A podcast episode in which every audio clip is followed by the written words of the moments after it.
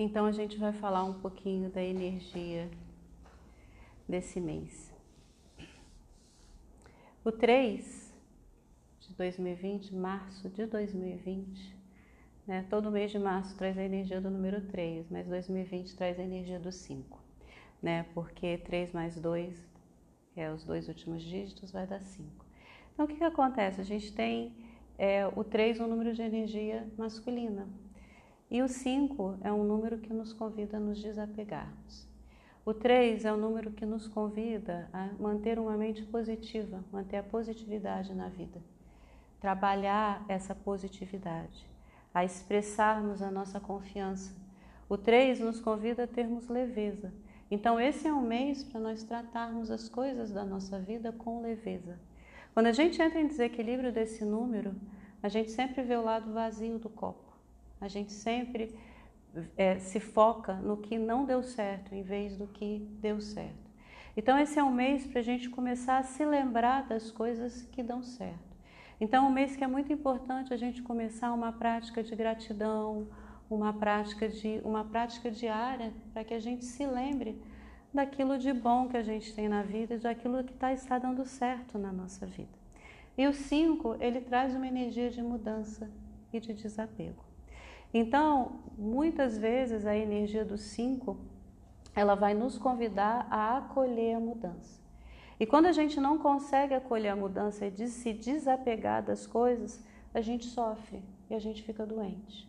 Então, como esse mês ele traz a energia no número 5, é um número que a gente precisa trabalhar a positividade de uma forma construtiva, acolhendo a mudança a gente precisa cultivar um desapego construtivo, entendendo que aquilo que está sendo retirado da nossa vida é para que a gente possa crescer e evoluir. Então a gente não deve se apegar às coisas que vão ser levadas durante esse mês. A gente precisa se lembrar que tudo que está sendo retirado, que tudo está mudando, é para o nosso crescimento, tá? É para a nossa evolução.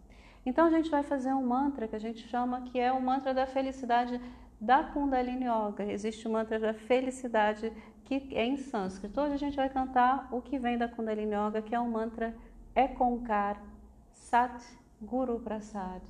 Sat Guru Prasad Ekonkar. Ekonkar significa o ser é um. Todos nós somos um, nós somos uma só consciência.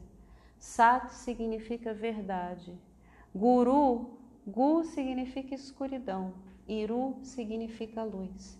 E Prasad significa o presente divino. Então esse mantra, ele afirma: o ser é um só. E nós, na verdade, somos a expressão desse ser, nós somos um presente divino. Cada um de nós contribui.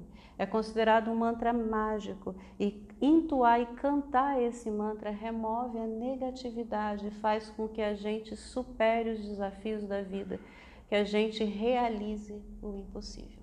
Esse mantra que a gente vai cantar hoje vai ter a versão que tem uma poesia sobre a vida no início em espanhol, que eu vou estar traduzindo para vocês.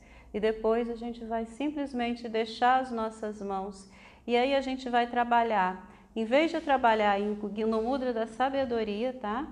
Hoje a gente vai trabalhar com o segundo dedo, tá? Para nos dar tolerância e paciência, tá? Para a gente lidar com as situações.